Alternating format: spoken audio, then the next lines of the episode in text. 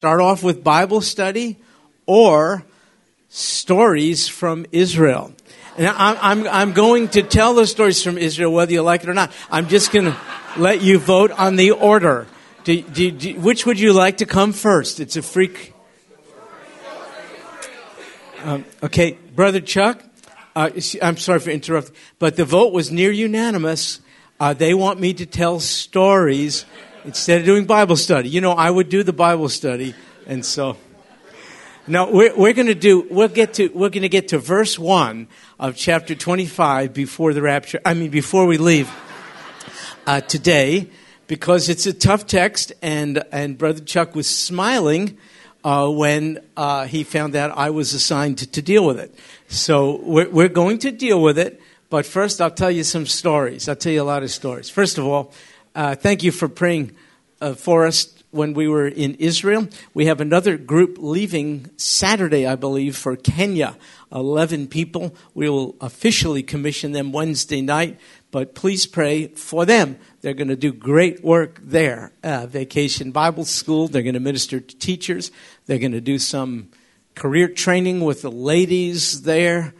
Just, just really good stuff. John Mark and Lori Benson, you know them, are going to be on the trip, and nine others. So I'm grateful for a church like ours that uh, allows us to go on these missions trips. I'll tell you a little bit about the one we just experienced. First of all, we were safe every step of the way, but that need not have been the case. It's surely a hot spot, uh, but we experienced no heat while there. What could I? What could I tell you? We were only fired upon two to three times, and we ducked, and everything was cool. Actually, this is a wonderful time for us to have been there because many tour groups have canceled. So we ran into few, if any, crowds while in the land. That was good for us. Bad for the people there, for both the Jews and the Arabs depend quite heavily on tourism as a source of income. So they're hurting. As a result, they were thrilled and even perplexed that we were there, came, did not cancel. And that opened the door for lots of good conversation uh, with them. Is anyone in this class, was anyone in this class with us on that last trip? Just so I can make sure, because I'm going to tell some stories, and if there's nobody here, then I can make stuff up. You know what I'm saying? There's no one to verify. And uh, this is for the rest of you. You could listen, but it's mostly for Valerie, our special guest today. oh, Al, do not ever tell that guy your name. Are you kidding me? Let's all say hello to Val. Okay, so anyway, uh, I'll tell you some stuff. Um, Evelyn uh, Husband Thompson was one of the ladies who participated in our trip. You perhaps know her. Wonderful member of our church. Her first husband, Rick, was commander of the shuttle Columbia that uh, exploded during re entry some years ago, you recall. Quite a shocking tragedy. One of the other astronauts on board was a fellow named Ilan Ramon, the first Israeli astronaut. He and his family lived here in Houston while they were in training at the Johnson Space Center. They all perished. Evelyn, Evelyn asked me before the trip, she said, Would it be possible to go to the gravesite of Ilan Ramon, uh, Colonel Ramon. Uh, she said, I'd like to pay respects. I said, I cannot make that promise, but I'll do my best. As it turned out, it worked out. So on one day, we went to the cemetery, uh, and there uh, Colonel Ilan Ramon was laid to rest. So too his son, Asaf Ramon. His son was killed also tragically. He's a jet fighter, an Israeli air, uh, fighter pilot in the Israeli Air Force. It was a training accident, and his plane went into a mountain. So Mrs. Ramon uh, has suffered the loss of husband and son. We met her, by the way. She was out of country while there. We made contact, and she came to see us off from the airport in Tel Aviv the day we were leaving. And she and Evelyn had a good time of crying and a good reunion together, and we got to love on uh, this lady just a little bit. Anyway, while there, um, I, uh, I prayed a certain prayer called the Kaddish, Kaddish, which is Hebrew word for holy or uh, separate. Uh, it comes from, uh, for instance, Isaiah 6. Do you remember when Isaiah uh, said, Holy, holy, holy is the Lord God Almighty. He, he said, Kadosh, Kadosh, Kadosh. This is a form of that word, Kaddish.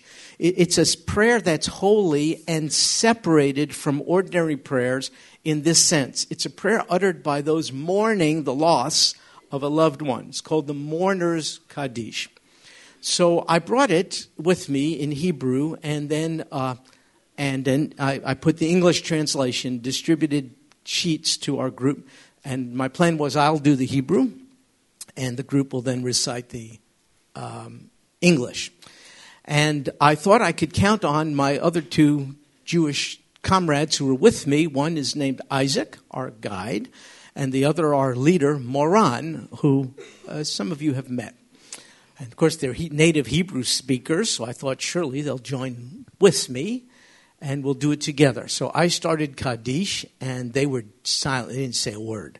And part of it you sing. It's called Oseh Shalom. And so I, th- I, and I even said, okay, now I'm ask for my Jewish comrades to join with me because I can't sing. I don't know if you knew this. Yeah, I think, I think everyone does. And so I thought I'm going to do it. And I thought it's in Hebrew. How people are going to know whether I'm off key or not? It's Hebrew. So I think my comrades are going to join with me. Once again, nothing. It's just me hanging out there, you know, doing this Hebrew song. And uh, so I went to him later. I said, Hey, hey, what's up? Where were you guys? Well, I wanted you to join with me with the Hebrew. And they said, It wasn't Hebrew. What you were saying is not Hebrew. What are you talking about? That's not the way we speak. Well, you don't speak Hebrew correctly. That's what, that's what, I, that's what I told them. And they don't. See, here's the deal. Jews are divided in two general categories. Uh, some are called Sephardic Jews, and those are people whose roots come from South America or uh, North Africa or Spain. And many are Spanish speakers, Sephardic Jews. The other branch are called Ashkenazic Jews. Their roots are traced to Europe. And their Hebrew is flavored by Yiddish. And so there is a different inflection and pronunciation. In Israel, Harry, what do you, well, you would be Ashkenazic from Germany. Yeah. Would you stop? You know, Harry is cussing in uh, class. You should not. no, that's right. A, which is another branch. I'm trying to keep it simple. Galicianus, yeah.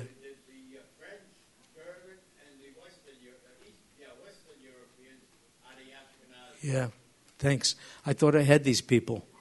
And, uh, you know what they say wherever there are two Jews, there are three opinions. And uh, that's what you get right there. But it's my fault. I called upon him. You know what I'm saying?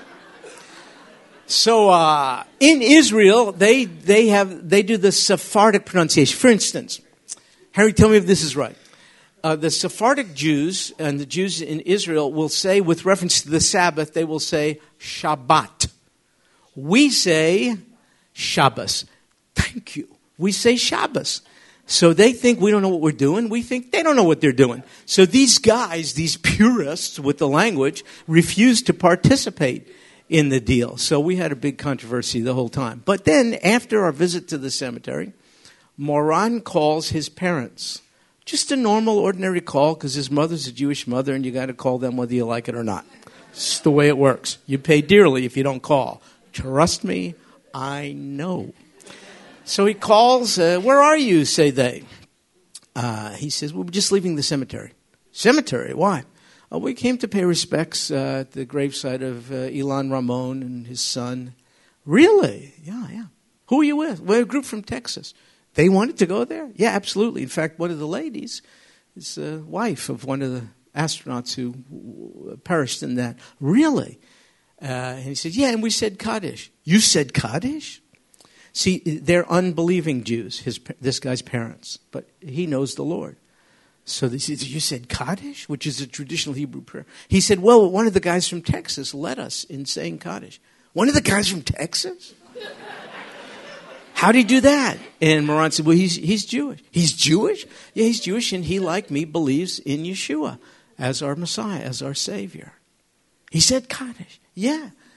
They say we want you to, we want, want this group to come to our house tonight. We want to meet them.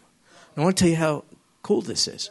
I've known this guy for five years. We've become close friends. This was our first, fifth missions trip over there. I've never met his parents in all that time. I've never been to their home. They've never invited us. They've never expressed an interest. They love their son. They hate his faith. They don't understand it. They think he's a traitor and all the rest. Now we get an invitation. Well, I didn't know this is happening. We get in the bus, and people in our group kept saying, What are we doing next? And he would say, It's a surprise. People got sick and tired of surprise because they realized what that means is we don't really know what we're doing. Let's just tell them it's a surprise. And so the, this was a surprise. So we get to this kibbutz. A kibbutz is a collective agricultural community, a farm. It's the one he grew up on. It was quite beautiful. We went, and he's showing us this and that and whatnot. And we walked to his parents' home, and on their outside patio, they had chairs set up for our group of 26 people. We sat there, and here come his parents out, you know, little little Jewish people like this, and they kind of walk like this, you know what I mean? That's how, that's how they do it. And so, and then there was, a, there was a lady there from America, spoke perfect English, and was sharing us about kibbutz life and fielded our questions and so on, and we had refreshments and his mother comes over to me and pulls me by the arm. She takes me in the house. She wants to show me a picture of Moran when he was a little boy, and he looked amazingly like his son. So I took a picture of that and took a picture of the pictures. We're just getting to know each other a little bit. Then our group begins to depart for the bus. It's time to go. And I stayed behind with he, Moran, and his two parents just to talk. And I said a few words to them in Yiddish. I said, gesund. Zygazint, which means be, be healthy, be well. But in Hebrew, they pronounce it differently. So I said to them, I said, Zygazint. They said, How do you know this? I said, Well, you know, my parents uh, hail from Europe, one from Hungary, one from Romania, and. Uh, you know, did they speak Yiddish at home? Absolutely, they spoke Yiddish at home. They said I could tell by the, your pronunciation. I said, yeah, three. The three of us have this in common, but not Moran. he doesn't speak like we do. And the mother said, I know it. And so. it's really good. So his parents and I were messing over him. Anyway, they said to me, the next time you're in Israel, we want you to stay. Spend a couple extra days with us, stay in our home. Thank you. That would mean a lot. So as we're walking back to the bus, Moran says, you have no idea what that means. He said, they have met other believers, but you're the first other Jewish believer who they met because you're from the same, again, um, Ashkenazic background, spoke a little uh, Yiddish, uh, it endeared you to their hearts. And he said, uh, they really warmed up, and that's the closest uh, ever we've gotten. They never would have invited, uh, in all these years, they never invited a group over their home. So look how God works. Because of this terrible tragedy and because of Evelyn's request, surely wasn't our, on our itinerary, because we were able to go to the cemetery, because I said Kaddish, because he happened to make a phone call and just explained the day to his parents. They invited us over, and now there's a, uh, an avenue to speak into their into their lives, and so he was just rejoicing. That was just one of the uh, unexpected, wonderful things that God did. Here's another. We were serving in a settlement community. They're known as settlements by the United Nations and the world community because the term settlement has the impression of temporariness they assigned the term settlement to Jewish um, towns and villages in the West Bank because they say the Jews are occupying someone else's territory. They're just passing through, sort of nomadic in a settlement. Of course, what the world fails to know that is that the West Bank is Judea and Samaria. I don't know if you knew this. That's biblical Israel, Judea and Samaria. And this particular place called Ariel is far from a temporary settlement. It consists of thousands of people. Uh, uh, Mark was there, as I recall. Uh, university of 7,000 students. It, it's rather permanent. Interestingly, it has a perimeter wall, fence, armed guards to protect its residents from incursion by terrorists who might otherwise slash their throats as they sleep at night. Uh, if that sounds a little dramatic, it's not. It's happened.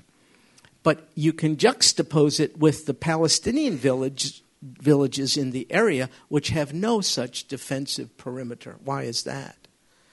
Well, Israeli citizens are not sneaking into Palestinian villages to slash the throats of innocent civilians, but it is working the other way. Uh, I'm not making one people group out to be better than another because they're not. I'm just telling you it's different. Uh, don't believe everything you read in the news. One, if a picture is worth a thousand words, this picture is worth a thousand words. If Israel is so oppressive, why is it that no Palestinian village needs a defensive uh, structure to keep people out? But every Israeli settlement has it to keep terrorists from killing their children. It's just an interesting picture. Anyway, we are there serving. Why serving? Um, because in Israel, you are either a Jew or an Arab or a Christian. If you're not a Jew and you're not an Arab, you are a Christian. Now, you would disagree with that, as would I, wouldn't you? They lump every non Jew and non Muslim as a Christian. So, Mormon people, uh, Jehovah's Witnesses, any other group that's non Muslim and non Jewish is under the umbrella of Christianity. In fact, there are very anti Jewish clergy in Israel um, who are also considered to be Christian. For instance, some years ago, I was leading a group there. We were going to Cana of Galilee, where, according to John 2, the Lord performed his first miracle, transforming the water to wine. I asked people to stay on the bus while I went into this small village. I was heading to the Greek Orthodox Church in the area. I wanted to meet with the priest to ask his permission to use his courtyard to do a marriage renewal ceremony for our folks. So I went and he sat me down. He brought out a bottle of wine. This is the Middle East. But do not worry, my fellow Baptist. I simply told him I was not thirsty even though I was. But I, I did not imbibe, so don't, don't get nervous. But anyway, he's got a bottle of wine, and he's got a big old clerical hat and his big, beautiful beard, and a big silver cross and vestments and everything. I mean, this guy is looking cool to me. And I'm wearing, I don't know what, some goofball shirt, who knows. And I'm sitting there with him. He did not know I was Jewish. He knew I was with a church group. He starts talking. And he said, Yep, it's the Jews. I felt like saying, Man, I need a drink. But I didn't. I didn't. I was cool. I didn't do that. So, uh, it's the Jews. I said, Well, uh, what do you mean? He said, They are all vermin. They are all vermin. That's what he said. He said they are responsible not only for the trouble in the Middle East, but in the world. Well, think I got to be going. And uh, my name is Stuart Ramirez. And, uh, nice to see you, Father. Anyway, so there's a lot of anti-Semitism, right, in Israel by, by clergy. I didn't say every Greek Orthodox. I'm not indicting. I don't mean to do that. This particular person uh, was very, very anti-Jewish, very anti-Semitic. My point is, uh, the Jewish people lump all Christians under that kind of umbrella. Both the Jews and the Muslims remember the Crusades. The Crusaders wore crosses on their shields, and they remember the terrible atrocities perpetrated on them by the Crusaders and the Christianity of their brand of Christianity forced upon people against their will. You know, this kind of stuff. So, so to be lumped into this umbrella group of Christians is not all that good. You have to try to find a way to distinguish yourself from the big group because it's guilt by association. How do you do it? Well, we've determined the best way to do it is through service if we just serve the people, it might invite them to ask us questions, seeing a difference in our lives. And it happens all the time. For instance, we were on a boat on the Sea of Galilee owned by a ship captain, many of you know him, named Daniel Carmel. I asked him to share his testimony. He leads worship Uh, he's a believer now, a Jewish believer. I said, share a few words of your testimony with our group if you don't mind. He did. He said he was a ship captain here on the Sea of Galilee uh, five years ago. And over the years, he listened to groups, and in his mind, he saw a difference between those who call themselves Christians and those who are truly born again ones. He said, I wanted to know more about the God of the born again ones, but I didn't want anything to do with the God of those so called Christians. And he found out about the God of the born again ones, Jesus or Yeshua, accepted him, and now he leads worship in his name on the same body of water in which his Messiah walked 2,000 years ago. It only took five years. See, when you go to the Middle East, you can't do Southern Baptist evangelism. What could I tell you? I actually have more trouble with some of our Southern Baptists because you, we have the gospel gun and we want to unload it. We want to fire it off. We want to offer the gospel on a take it or leave it basis. Well, most people in the Middle East will say, okay, thank you. I choose to leave it then what are you left with? Well, I know what you're left with. You'll come back here and brag about how many people you shared the gospel with. Uh, uh, but you won't tell how many people you vaccinated against Christianity. Because relationships is what they long for, and a demonstration of the transforming power of Jesus. That's what, that takes more time. And we Southern Baptists are, are uh, could I tell you something? I'm uh, being critical of my own denomination, but uh, I could because it is my own denomination. I think sometimes we love evangelism more than we love the ones who need to be evangelized. We just love evangelism. If you love evangelism, you just unload the gospel, whether it's timely or not. But if you love the lost people, you invest in their lives. You develop a friendship and a relationship, which increases the probability they'll respond to the gospel message. So in the Middle East, you have to do relationship evangelism. It can't be in your face evangelism. It doesn't work over there. So, anyway, we've had to distinguish ourselves from the this general umbrella of Christianity by service projects. And they, when we serve them, they refer to us as Notzrim, which means followers of the one from Nazareth. They do not call us Christians. They do not call us church people. They do not call us Baptists. They refer to us as ones who are followers of the one from Nazareth. Well, who was the one from Nazareth? That's Jesus. And that, folks, is mission accomplished.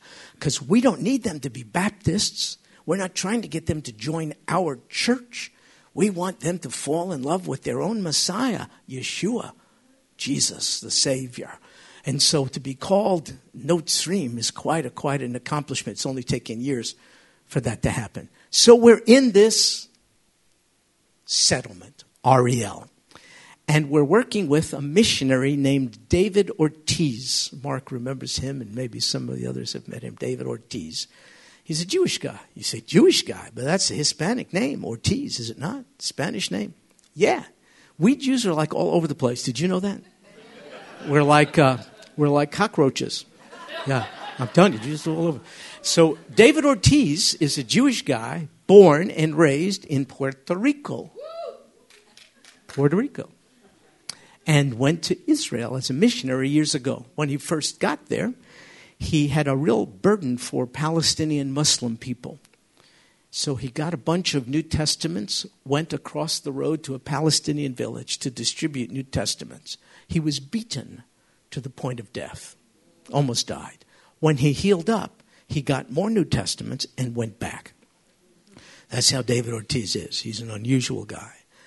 The Palestinian Muslim people thought he's either nuts or he has something we should listen to. They listened. Many accepted the Lord. To such, it was such an outpouring of God's Spirit that Time magazine noticed it and wrote an article on this missionary to the Muslim Palestinians. So he's quite a guy. So we work with him, but we do not refer to he or his wife, Leah, her name is, as missionaries because that's a bad word there. Missionaries. Not to us, but it is there. Uh, by the way, don't go outside of this country unless you're willing to package the message in, in keeping with the cultural group you're going to. If you're just a prideful Southern Baptist Texan, stay home. We love you in Pearland or Alvin, but don't go anywhere else. If you're not willing to say Yeshua instead of Jesus, stay home. You know what I mean? Mean, because if you're not willing to understand the cultural group you're going to, not to change the message, but to put it in a context they can understand, then you're too into yourself. Stay home. You're trying to sell them on Americanism instead of on the gospel. So, anyway, uh, we don't call him a missionary there, but he is. So David Ortiz took our group, divided us into various groups in this village to do work projects. One group were painting an apartment occupied by a mom and her pregnant daughter. Poor people, very, very poor. It was a dirty apartment with horrific, ugly paint on it, and our people just jumped in and painted it and made it look beautiful. Another team consisted of four guys, and they were doing a bit of a construction project at the home of a lady who was a Holocaust survivor. A Holocaust survivor. And what it was is her patio roof collapsed in a storm, and they were rebuilding it. And they, they had the skills to do it, and they were doing it. And David Ortiz went back just to check on them uh, a few hours later, and as he was going in, neighbors of this Holocaust survivor lady were gathered together. They came to David Ortiz, he didn't know what, and they said, Who are these people who have come here? Why are they doing this? Why are they serving us? And David Ortiz got to share they are Notzrim from Texas. They are followers of the one from Nazareth from Texas. And then he said, to me, he shared with them his testimony, the gospel, and had a lengthy conversation. And he said he's lived in that community for a long time. He's had relationships with many, but never did he have a chance to share with those people. And so our painting and fixing up stuff created the opportunity. We couldn't do what he did, for sure, but doing what we were able to do gave him, a seasoned missionary, an opportunity to share truth in Hebrew in the native language of the of, the, of those people. So that's kind of how, how it worked. It was, uh, we all participated in evangelism, but in our own way. We didn't all do the same thing uh, to accomplish great obje- uh, commission objectives. So that was in, uh, in Ariel. Then uh, we, uh, we went to a kibbutz, another one in the south. And again, Mark is familiar with this and others. Kibbutz Nir Am. It's right across from Gaza. I mean, right across from Gaza. While standing on the kibbutz, we could look into Gaza and see the flattened part of Gaza as a result of what the IDF, Israeli Defense Forces, did. Um, while there at the kibbutz, one of the kibbutz leaders, Ofer, uh, showed us uh, uh, the opening of a tunnel. Have you heard about these tunnels? Well, it's something to hear about it, but when you see it, it's another. There it is it was leading right into their kibbutz community. So it no longer became an abstraction. There it was. Uh, think about how good and gracious God is. Israeli intelligence determined that there were about 30 tunnels well equipped with armament, communications, and tranquilizing drugs. The plan was for Hamas militants to occupy the 30 tunnels, each of which opened up to a civilian community in the southern part of Israel, some right under schools. They were going to kill as many Jews as possible, kidnap others. If they resisted, they were going to use the tranquilizing drugs to subdue them. They actually had special Hamas soldiers, bigger ones, trained. They're the ones who were going to carry off the drugged Jews. They were going to do it on September 24th, Yo, uh, Rosh Hashanah, the Jewish New Year, one of the holiest days for Jews. Israeli intelligence revealed that. That was Wednesday night, Rosh Hashanah. Think about this. If Hamas in Gaza didn't start firing rockets, necessitating the IDF to go into Gaza and put a stop to it, thus enabling the IDF, who stay out of Gaza, to locate these tunnels and then to blow up these tunnels, and then to find out, based on materials left behind, that the time of the attack was Rosh Hashanah. If all these events did not happen, there would be chaos. We might be involved, embroiled in World War III right now. But a sovereign God who is surprised by nothing used all of these events, all of which are bad events, but used all of these events in order, in my opinion, to protect the civilian populace of Israel from a horrific terrorist attack. So we were there at this kibbutz, and uh, on this occasion, we did things we hadn't done before. We brought a bunch of toys for their children because we were told almost all the kids suffer from a form of post traumatic stress. Think about the rocket firing, and um, when Israel fires on Gaza, they, uh, they precede it with warnings, all kinds of messages, time for people uh, to seek cover. When Hamas fires rockets, I guarantee you they give no advance notice. And because they're coming from a half a mile, three quarters of a mile away, there is no buffer zone for the people on these kibbutz, uh, kibbutzes. So they've built all of these above ground fallout shelters uh, from here uh, to this man right over here. So if I'm there farming and the alarm goes off, I only have enough time to get there. It's a concrete reinforced above ground shelter. We went into some just to get a feel for what it was like. So the kids are traumatized, as you might imagine. So we decided maybe we can do stuff to minister to the kids this time around. So we went to bring toys to little kids. We brought little stuffed animals for little young ones and different toys for older ones. And then we painted the outside of their school building, uh, a kindergarten, and um, and uh, just just do these things. And as people go by uh, on the kibbutz, why are you doing this? Then we get a chance to freely share whatever we want to share with them. Our theme verse was Matthew five sixteen. Let your light shine before men in such fashion that they may see your good works and give glory to your Father who is in heaven. So we tried to do things to invite questions so that we could then answer them. When I was there with uh, Mark, I, uh, Mark, I think we planted a garden or something on that trip. Well, I don't know if it's the one we planted or on a prior trip. It's no longer there because it took a direct rocket hit.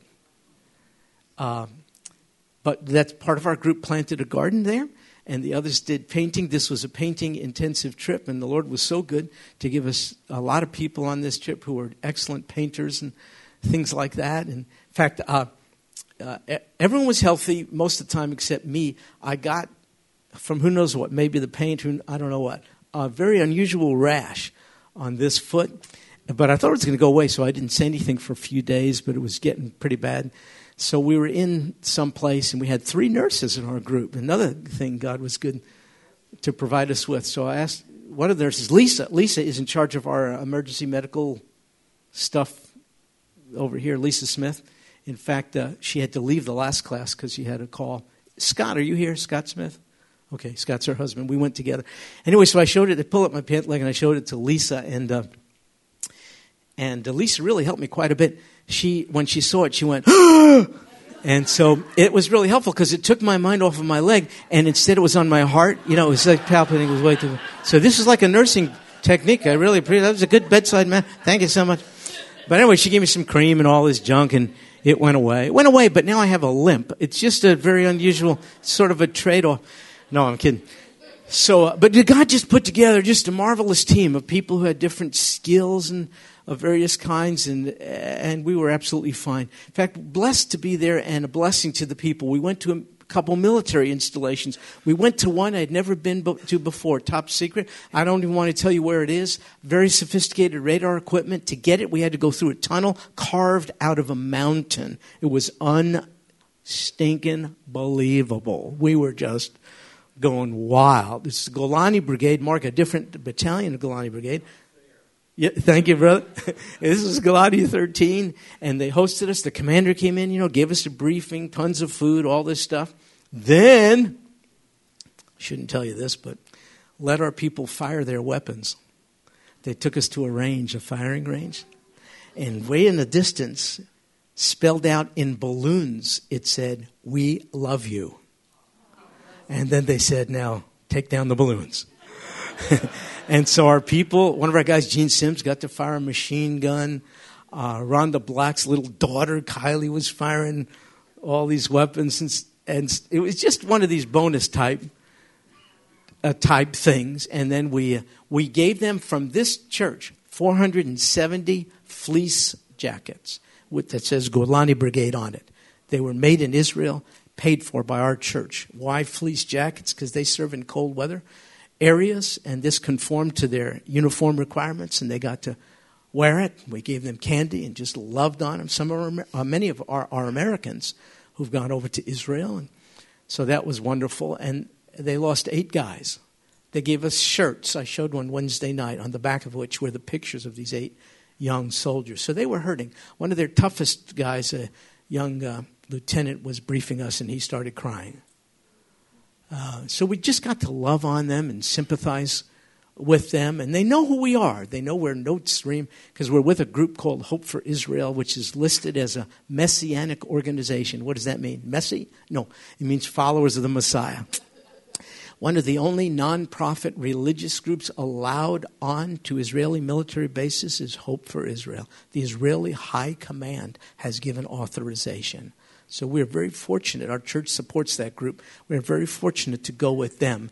But we really caution our people be careful not to blow it because we can undermine the whole thing by doing the wrong things. Anyway, then we went to another military installation, Mark. This will make you feel bad again.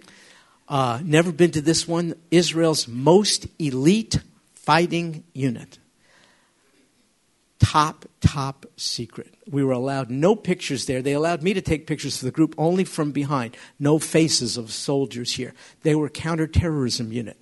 They were all trained in Israeli. Uh, it's called something. I don't know what it's called in Hebrew. Something like that. yeah, that's what it is. Israeli. It was an Israeli karate, and they all looked like animals, mean people, but they weren't. They were just people who we got to hug on and love and talk to. And what they do is close in work uh, in rough communities to extract known terrorists.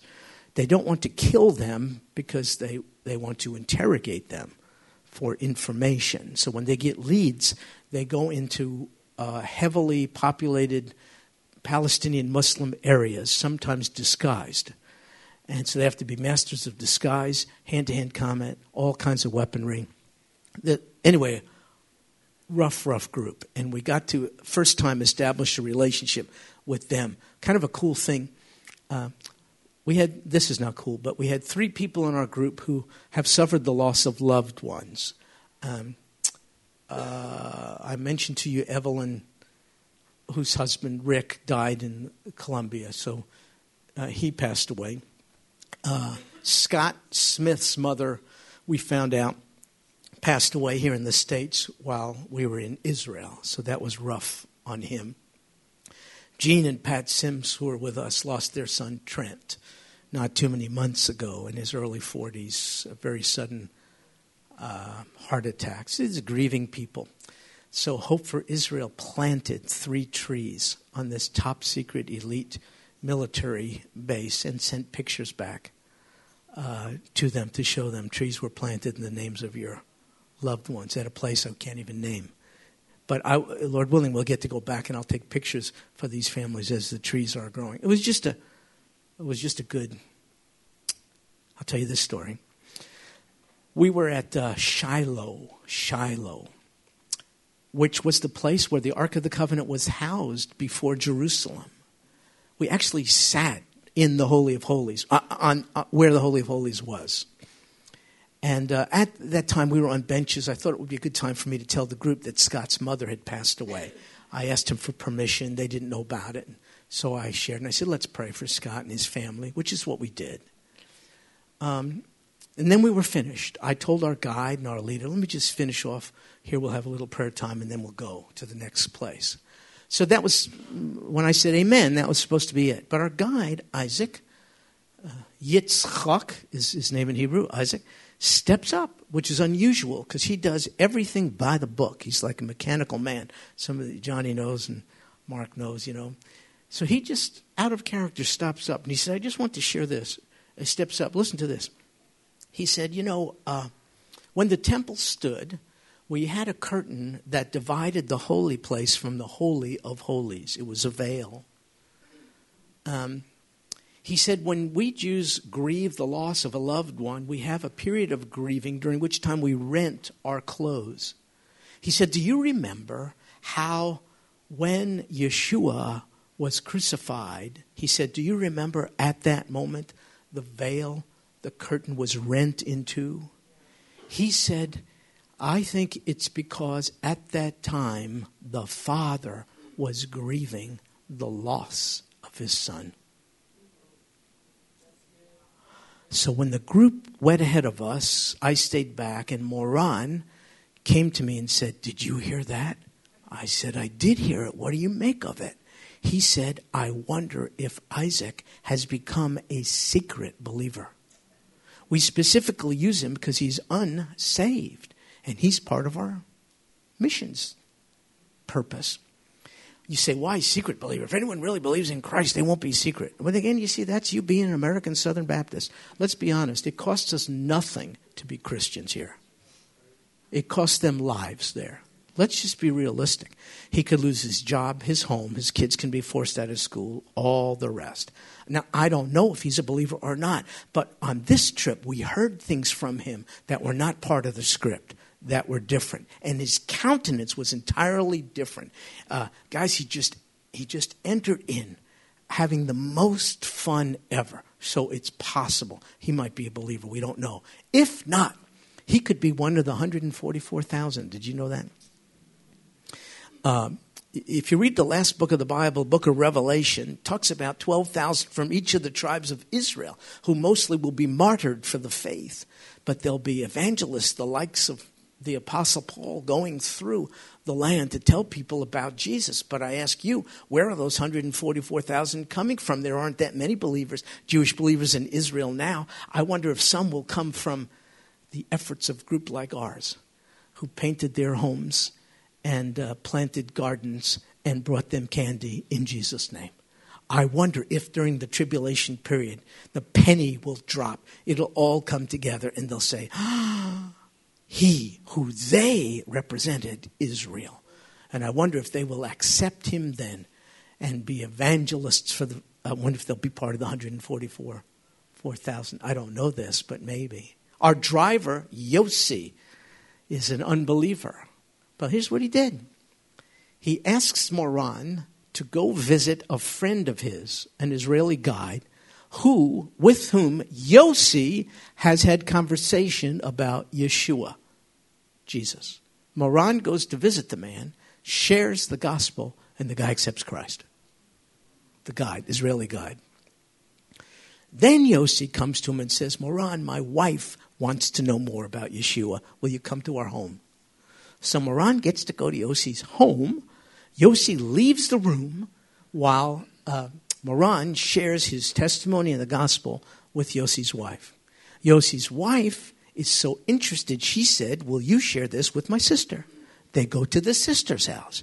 Moran tells me, Yossi keeps lining me up with people to share about Jesus.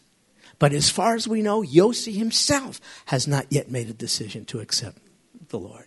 It's a fascinating thing. I don't know. I don't know. In Israel, you have to think of evangelism as a process, not as event, an event. If you say, here's the gospel, take it or leave it, they'll pretty much leave it. So it has to be kind of sustained, sustained effort. And you have to be willing to say, God, I would love to see this person be converted here, but if not, I surely at least want to see this person in heaven. So you have to be willing sometimes to wait on the fruit of evangelism and not push too quickly for results. I know it's impressive for us to come back and report professions of faith, but in some places we ought to do that. But in other places, I'm afraid we just have to sow seed, sow seed, sow seed, and let people like this Moran then move in for the kill. Pardon the expression. kind of a bad way to put it. So uh, we're ready to come home. We finished our stuff. We're uh, anxious to come home. People, our group, are dying for Mexican food. You know, they say this mission stuff, I didn't know it would cost this much.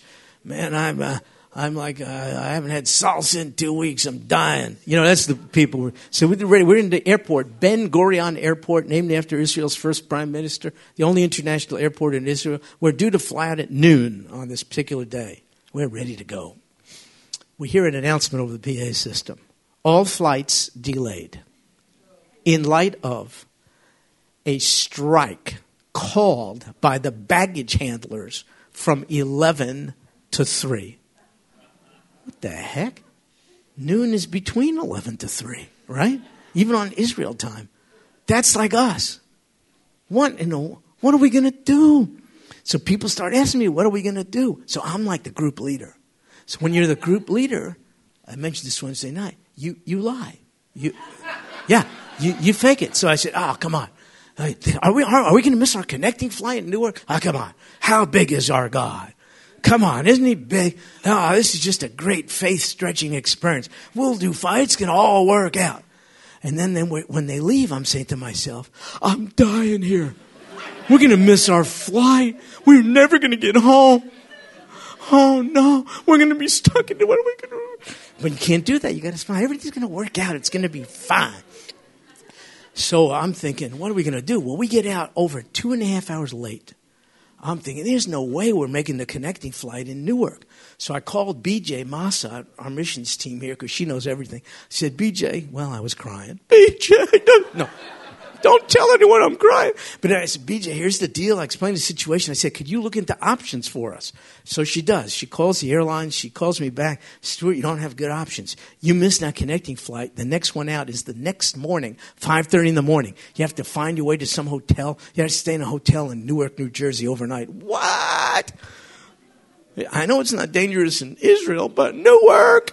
Mm-hmm. So I thought, what are we going to do? So uh, anyway, we get to Newark Airport. You go through customs. It's like a million people going through customs. Then from there, you got to pick up your suitcases, and you have to take them to another place and recheck them. You know how the, that's how customs does it. You pull it off a ramp, you take it somebody, put it, but then after you recheck it, you got to get to your gate. Well, our gate is like four miles away. You have to take a train to get there and you got to go up and down and escalator and here and there and you got to go and i'm thinking well i would lead our group not that i know what i'm doing i would lead them but at that point our group wised up and realized stuart does not know what he's doing our group was really discerning and so they just split you know like every man for themselves i thought okay well i'll bring up the rear maybe i'll find a few stragglers when we get to the gate and the plane did not take off. And I'm thinking, holy moly, we may not all make it, but some of us will make it. And at this point, I'm just thinking, I just want to be one who makes it. Yeah. And so, and when we all get on, all of us, our whole group are on the plane. We arrived at Intercontinental Airport right at the scheduled time. About one o'clock in the morning, we made it. It was just a God thing. And then I realized why God had this delay for us. One reason. While we're in the airport in Tel Aviv, I'm sitting next to this lady. It was real crowded, so you had to sit to somebody. I didn't want to talk to anyone at that point, you know. I figured, come on, Lord, I paid my dues. I've been nice to these people, you know, uh, you know, for like two weeks, and it's killing me. I'm like getting an ulcer being so nice. I haven't been sarcastic. I've been nice. Ladies are crying. I'm saying, oh, you have such a soft heart. And inside, I'm thinking, what a wimp. Come on. You know, but you can't. I've been good. I didn't blow my cover, but enough is enough. I don't want to talk to anybody. Well, this lady next to me wants to talk. So she's just, you know, she, she's lamenting the delay. She was an American uh, in Israel. And one thing leads to another. She told me she just got her PhD in early childhood education. You know, I was looking for Rhonda Black. Rhonda, this is for you. You know, this is like a kid thing. But Rhonda was nowhere to be found. And so I'm talking to this lady, and uh, she, she was the wife of a rabbi here in the States. Rabbi's wife, PhD, you know, all this stuff. What are you doing in Israel? I said, I'm on a lecture tour. She said, lecturing about who knows what. what are you doing in Israel? said she. Oh, man. The heck? Why can't someone else lead her to the Lord? What is up? So, anyway, for one hour, I got to share my testimony, all of Isaiah 53. Would you read that when you get a chance? It's only 12 verses. Here's one verse all of us, like sheep, have gone astray. We've turned, everyone, to his own way. But the Lord has laid on him the iniquity of us all. I said to her, Could you please tell me, who's the him? Who's the him? So that just led to a extremely open conversation and so and then I did get to introduce her to, to Rhonda after that, palmed her off on Rhonda. But uh, I thought, oh God, now I can see the reason for the delay. I got to share uh, the gospel with this lady for one hour. I had a few experiences like that over there. And we arrived safely over here. Everyone just pumped up and uh, better prepared to pray for the peace of Jerusalem. That doesn't mean just for the Jews in the land, that means for all the people in the land. So, anyway, I'm grateful for Sagemont Church for allowing us and many others to go on these trips. They make us better church members, I think, when we get back. We're less prone to complain about little stuff like, ooh, I don't like that song. Who cares? Just endure it. It's petty stuff. Or, uh, you know, whatever. Is that an orange or a pink shirt that Stuart's wearing? I can't listen to a guy wearing a pink shirt. You know, you, you kind of get over that. By the way, Brother Chuck, is that. now that's a, that's a real pink shirt. Everyone should turn around. Everyone, that's pink. That's pink as pink could be. Be yourself, Brother Chuck. Be who you are. So, anyway, uh, grateful for the trips. You know, you go there wanting to make a deposit, but people who go on a missions trip are always on the receiving end. Your prayer life is enhanced. You're much, much more grateful for the things we have, which so many in the world's population do not have. Um, you're praying more specifically and intelligent for people. You pray for people by names. And you can't wait to read the Bible. You just absorb Scripture like never before. So if you haven't gone on a missions trip, please please do yourself a favor and go, and this church will help you to get there. Uh, by the way, we're doing another one of these trips, uh, another trip to Israel in May. That'll be an extensive Bible trip, different than this, and then one of these in September of next year. September. You just may want to pray about it. Maybe God will have you join with us, and if not, that's a good answer. But if the Lord maybe is stirring you up to go, I'd love to hear from you. Just express your interest to me. I put your names down on list of interested parties, and then when we get closer to times, we'll have informational meetings. Okay, as promised, I'm going to do Bible study because my wonderful, beloved, pink shirted brother is in the back of the room waiting for this. So uh, uh, let's take a look at just verse 1 of chapter 25 of Genesis verse 1, chapter 25, Genesis. I promise you we're going to have enough time to do this before we leave. And then we'll do verse 2 next week. And uh, good news for me, I'm already prepared. So here you go, verse 1. Now Abraham took another wife. Does your Bible say that? We're okay there? Took another wife whose name was what? Keturah. Okay, here's the question. And we're going to settle this by a vote. I'm going to give you three options, uh, and you vote. If you think Abraham took this other wife while his first wife, Sarah, was still alive, uh, you will vote that way. That's option one. You'll vote for option one.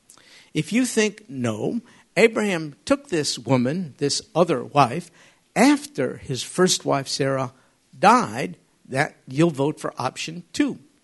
If you think you don't know what you think, you will vote for option three.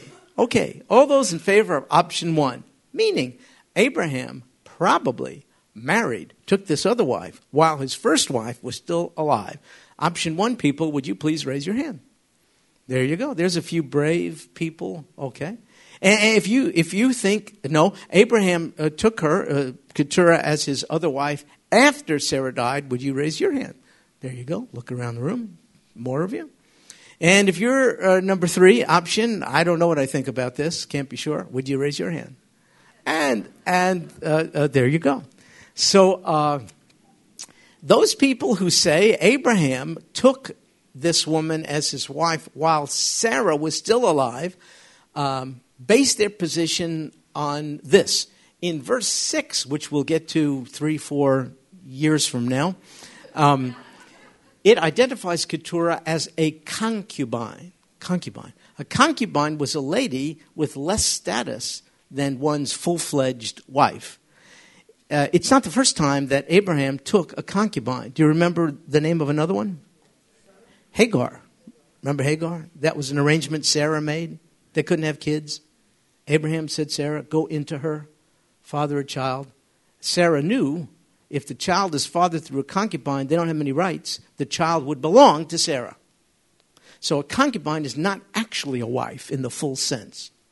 They say since Abraham was in the habit of taking a concubine, it's very likely he took this lady, Keturah, as his concubine, less than wife, while Sarah was still alive, because that would not have been unusual in the day. Furthermore, Abraham was an old guy. You will see later on, he manages to produce children through Keturah, like about six sons. You, we'll read about them eventually. So people say, how could Abraham, he was advanced in years at the time when Isaac was born. How could he possibly later on in life have fathered children? Therefore, this must have taken place while Sarah was still alive and he had enough, let's just say, vitality to produce the, to produce the kids. You see what I mean? Because they would say, uh, well, God did not extend the miracle. It was a miracle. God enabling Abraham to father a child during his old age, namely Isaac. They would say, no, he was the miracle child, but, but God then stopped doing that. He didn't extend the miracle with these other kids. Therefore, Abraham uh, fathered these children while Sarah was alive. That's the argument there. For those who say, no, no, no, no, uh, Abraham took Keturah as his wife after Sarah died, they say, they say it was just, this would not be in character for Abraham to take a wife while Sarah was alive. That's what they say. Second, um, he loved her too much. He was devoted to her and, and would not have taken a wife. So I studied this a lot because uh, my beloved brother Chuck uh, uh, told me I have Genesis 25, but he said this with a big smile on his face. It was not a kindly and friendly smile. It was a, you're going to die and I'm going to be there to see it kind of a smile because what's the answer here? But and so I studied it like crazy, and the answer is the best scholarship out there says there's no way to know. There's just no way to know. Whenever you say, wait a second, Stuart, you're making it complicated. Look, Sarah died as recorded in Genesis 24. Genesis 24 precedes 25. Therefore, she obviously was deceased when this happened. That sounds good, but it's not so good because you're presuming that Genesis 25 chronologically follows Genesis 24. It doesn't. Genesis 25 is kind of a summary chapter because Abraham's passing on and the baton is going to now go to Isaac. This is kind of a summary. See, God said to Abraham, I'm going to make you the father of many nations. Genesis 25 shows us God kept his word. You're going to see tons of nations coming from Abraham. It's, this is not stated in chronological order. It's a summary statement. So that argument, 24 precedes 25, just won't hold water. So the best, most logical, balanced position is we cannot know for sure whether he did this, whether when Sarah was alive or not. Now look, on uh, Wednesday nights I've been uh, sharing a little bit from Romans 9 about this tough subject divine sovereignty and human responsibility, otherwise known as divine election, human response. In other words, did God choose you for salvation or did you choose Jesus as your Savior? It, that's how it goes. There's an argument, it's divided Christians into two camps Calvinism, Arminianism, that kind of deal. So I made the point um, I refuse to be put in one camp or the other because Scripture uh, supports both.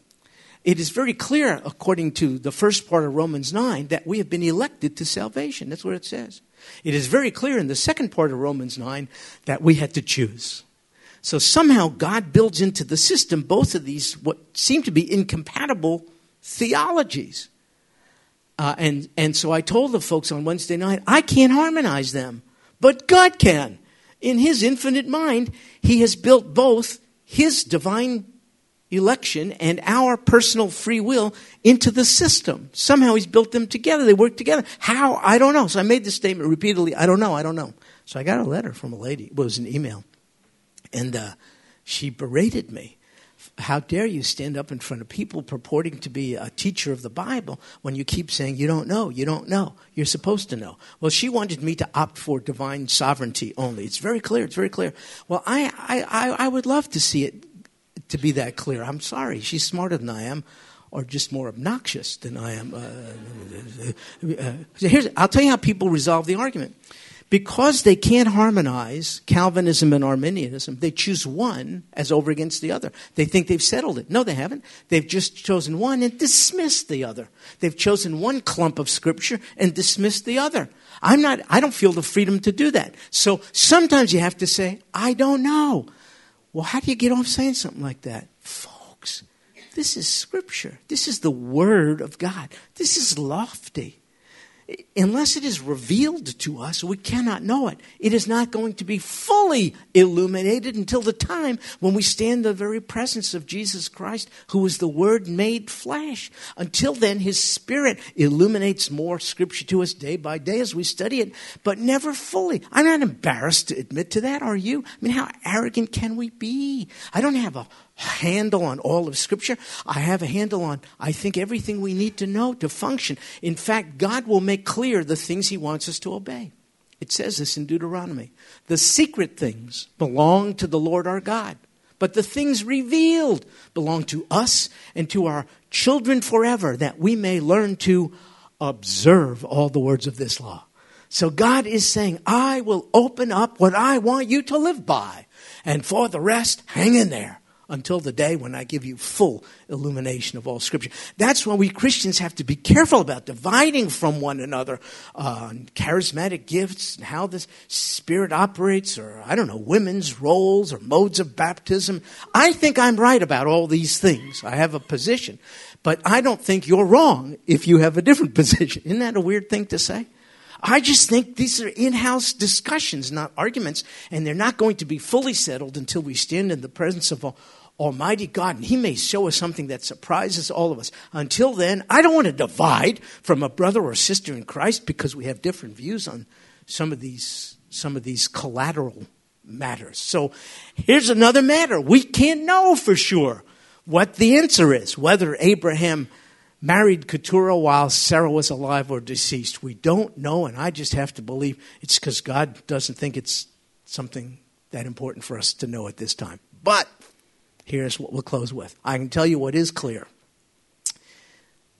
Not every marital arrangement reported in the Bible is supported by the Bible. Not every marital arrangement uh, communicated in the Bible is condoned by the Bible. I can tell you this.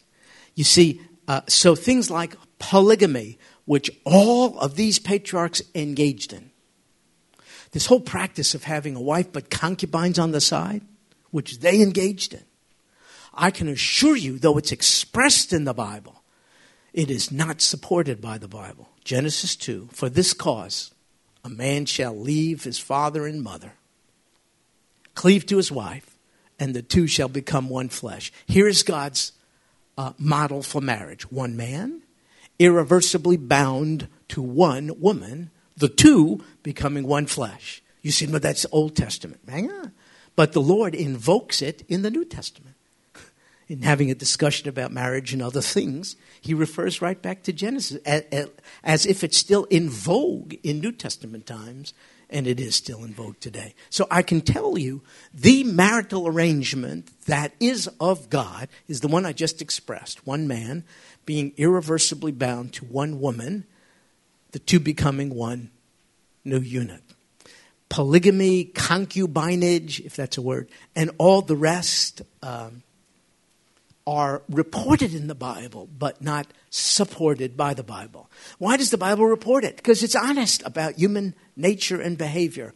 And it shows us what a mess we've made of God's plan for all things. We have modified, edited God's plan, not just marriage, but all kinds of things. How are we doing? How's the world? Now that we've run the experiment of doing our own thing, removing God's ways from the equation, how are we doing? It's a mess, folks. It's a mess. So, so the Bible reports our, our, our proclivity to sin, but it doesn't support it. You see what I mean? So that we can be sure of. Today, instead of polygamy, there's an, like a new term, polyamorous relationship. Hear this one? Polyamorous, where you can love sexually and the whole deal, romantically, more than one person. Where does it say you, you're loving, you know, monogamy is just, that's archaic. Polyamorous re, relationships, you know, is just becoming acceptable in many, many environments. Uh, no, the only arrangement God ever, ever put. Now, look, I know many here have, uh, have fallen or failed in, in, in that ideal standard. So, what do you do now? You let Jesus hug you and love you fully as he's prone to do. Just as, and you don't walk around like a second class citizen, but there are consequences. There just are. You, above all, know about it. So, one thing that's clear from Scripture, it's not clear whether Abraham married while Sarah was still alive or not, but what is clear is that there are consequences from not doing things God's way. So, you will see that the very problem in our modern day Middle East emanates from here you will see that the arrangement set up by Sarah and Hagar, the concubine, produced friction between Isaac and Ishmael to this very day. Then you'll see friction between Jacob and Esau continues it. In fact, God says to the expectant mother of those twins, she's troubled by what's going on. We'll read about it next week. God says, You know what's happening? Two nations are in your womb. What? God is prophetically uh, speaking to the expectant mother about what's really going on. Two nations uh, are going to be birthed. So there's been conflict between the descendants of um, Isaac and Ishmael, Jacob and Esau, Jews and Arabs, to this very day. So you can do whatever you want to do, but there are consequences. Now, one consequence is not to forfeit the love of God. If Jesus is your Savior, He has cast all sin behind your back. You walk with head up, shoulders back. Can God no longer bless you? Of course, He can bless you. There are consequences for sure that you, you have the burden. There's pain and woundedness in your life. We know this. But yes, God can bless you, use you, loves you, and and all the rest. Uh, but, but, but, but you just need to know God has a formula for marriage. He never, never deviated from, you know, the whole thing of same sex marriage. I don't want to hurt anyone, but all it is is rebellion against Creator God. All it is is saying, I want autonomy from God. I want to do my. It has nothing to do with uh, homosexuality or anything. That's not the issue. It's worse than that. The issue in our lives is a craving to be independent of God. Don't rain on my parade. Don't fence me in. If it feels good, I want to do it. That's at the root of the same-sex marriage movement and every and, and heterosexual infidelity. At the root is I'm going to do things my way. You can. You're free to do so. But then part of exercising freedom is that you have to live with the consequences thereof. The world is victimized by the consequences you'll see of the relationships here between Abraham and concubines and multiple wives and, and, and all the rest. That, I promise you, if we get to next week, you will see next week because we will do, yes, Brother Chuck, the rest of the chapter. we'll do all the chapter. Yes, we will. So we pray, Lord Jesus. Thanks for everything. Thanks for coming, suffering, dying. And we praise you for rising up from it all. Victory over death. You being the first fruits, we following suit. Thank you for hope of resurrected eternal life, at which time you will make all things new and clear. Until then, thank you for the great adventure of mining the treasures of Scripture, doing the best we can to understand it. And thank you that in the power of your Holy Spirit, you open our eyes to see things we never could see. We are grateful. In Jesus' name we pray. Amen. Well, God bless you, folks. Hope to see you next week.